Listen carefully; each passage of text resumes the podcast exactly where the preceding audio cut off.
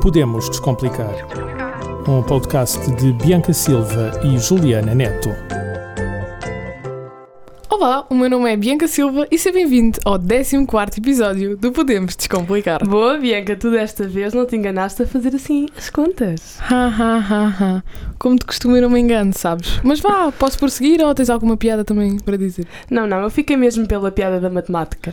Mas já agora aproveita, deixa e como sou assim uma pessoa bem educada, quero dizer assim um olá a ti que nos estás a ouvir. Tens dias, tens dias. Mas vá, antes de irmos assim para o tema do episódio de hoje, uh, eu não sei se viste, mas durante a tarde do último domingo, centenas de manifestantes, talvez assim um bocadinho aziados, decidiram invadir o Congresso Nacional, o Palácio do Planalto e o Supremo Tribunal Federal Brasileiro.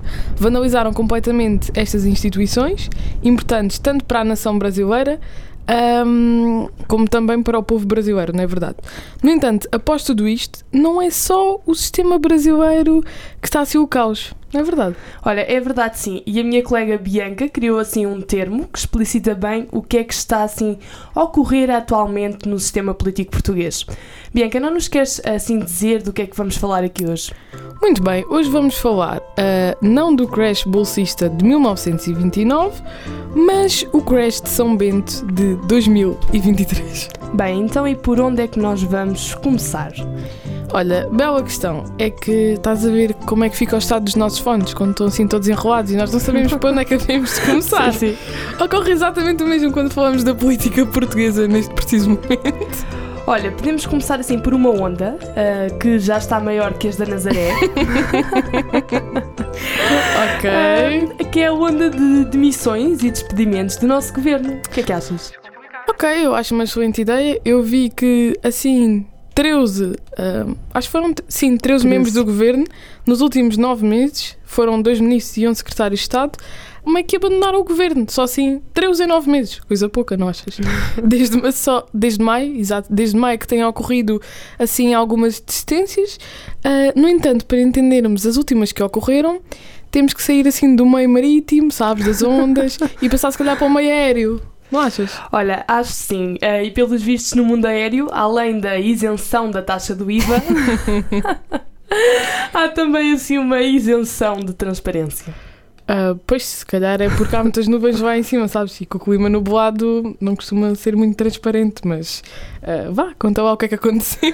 Então, olha, digamos que a antiga administradora da TAP, uh, Alexandra Reis, abandonou o seu cargo dois anos mais cedo, antes de, do fim do seu contrato. e, e, quando terminou, recebeu uma simbólica, assim simbólica, indemnização de meio milhão de euros. Ah, olha, por acaso foi pouco, digo-te já, realmente, quem trabalha numa empresa pública com um salário de base anual de 350 mil euros acho que tem todo o direito de se despedir e ainda receber meio milhão. É meio milhão, digo-te já. E aliás, é meio milhão pago pelos 11 milhões de portugueses que vivem neste país. Viva aos contribuintes. Ah? Viva ao povo português que se mata todos os dias assim a trabalhar para encher assim os bolsos de alguns. Pois realmente eu acho que nós devíamos passar a escolher a que é que enchíamos os bolsos, não achas? É que pronto, eu preferia encher os bolsos assim a quem precisa. Mas isto sou só eu, hein? isto sou só eu. Mas bem, olha, depois desta demissão, uh, o que é que sucedeu, sabes? Uh, aposto que ela não foi para o centro de desemprego, não é verdade,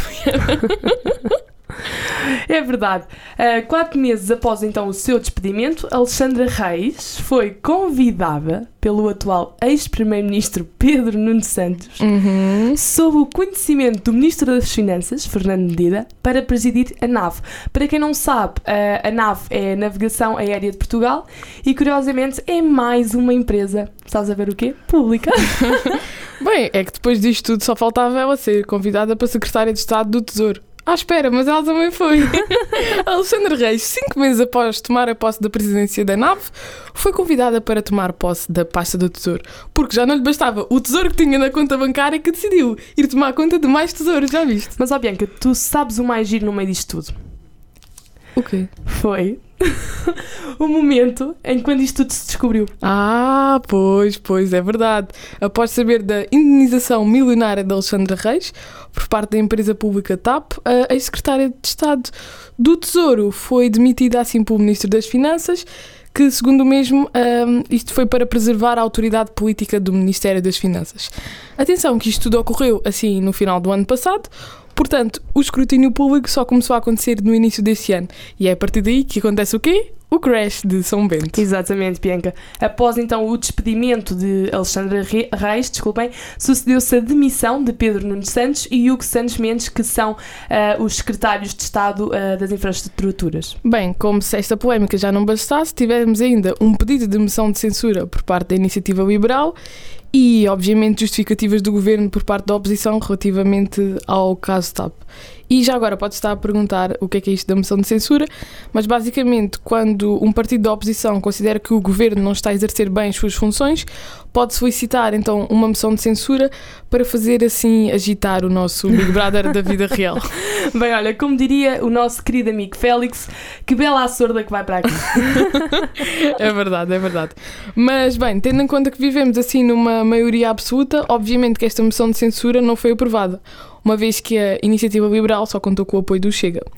No entanto, não foi a única coisa que não foi aprovada. Os partidos da oposição, como eu já disse, solicitaram também uma comissão parlamentar de inquérito relativamente ao caso TAP para entender quais é eram as condições deste grande contrato de Alexandre Reis, não é? Já agora queremos saber. Sim, sim, sim. Uh, mas tendo em conta que isto não convinha ao governo, vivemos numa maioria absoluta, ele não aprovou esta solicitação, não é verdade? Era expectável, era expectável é verdade, é verdade. no entanto, também o PSD ativou assim um direito que possibilitou a ida do Ministro das Finanças, que atualmente uh, Fernando Medina. Sim. Uh, até São Bento na passada sexta-feira, dia 6 de janeiro. Sim, sim, o PSD ativou o direito putestativo, que permite então a solicitação da presença de indivíduos na Assembleia, caso seja justificado, sendo que a pessoa não pode recusar, porque isto é um direito que tanto os partidos como nós, enquanto cidadãos, temos. Uh, e assim, uh, Fernando Medina foi a Parlamento, a responder às questões dos deputados da Comissão Parlamentar de Orçamento e, Finan e Finanças e podem perguntar assim: Mas Fernando Dina esclareceu todas as dúvidas dos deputados e dos portugueses? A resposta é um simples não. Sim, ele conseguiu dizer sempre o mesmo na resposta assim a questões distintas. Têm de ver assim Sim, os debates. eu tive, tive a tarde inteira a assistir e fiquei igual, sabes? Igual. tive uma tarde inteira a perder tempo e fiquei igual. Mas bem, com o caos instaurado surgiu o quê? Outro caos. Foram chamados uh, dois novos ministros e seis novos secretários de Estado para substituir os que tinham saído por demissão ou por despedimento. E o que é que aconteceu? Mais uma nova polémica, não é verdade, amiga? É verdade, sim. Estão mesmo então a copiar aquilo que se chama do Big Brother da vida real, trazendo assim uma polémica todas as semanas. É, é as cadeiras quentes, é as cadeiras quentes. Opa, muito bom. Mas bem, Carla Alves, então ex-secretária de Estado, foi o nome que mais se ouviu falar assim uh, sensivelmente nos últimos dias.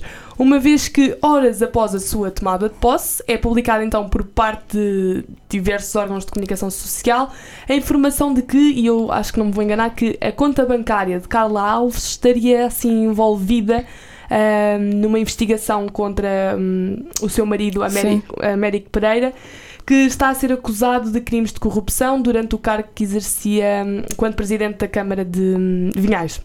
É verdade, é verdade. Viva o jornalismo e porque quando o jornalismo tem efeitos é porque está a ser bem feito. Uh, e portanto, Carla Alves acho que deve ter batido assim um recorde do Guinness, uh, porque cerca de assim, 24 horas após a tomada de posse, Carla demite da pasta da agricultura. Bem, olha que bela salganhada que vai para aqui. Uh, é contrações, é contratações, enganei-me. Contrações, oh meu Deus, já estava a falar de grávidas aqui. Não, eu queria dizer mesmo é contratações.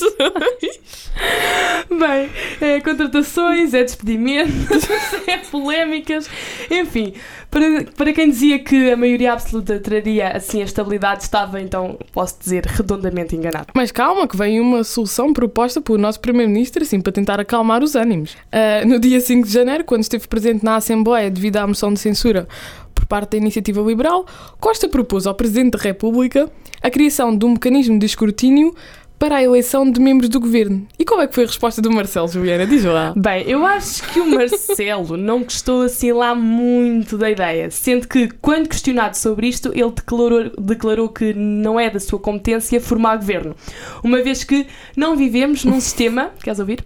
Presidencialista. Verdade, verdade.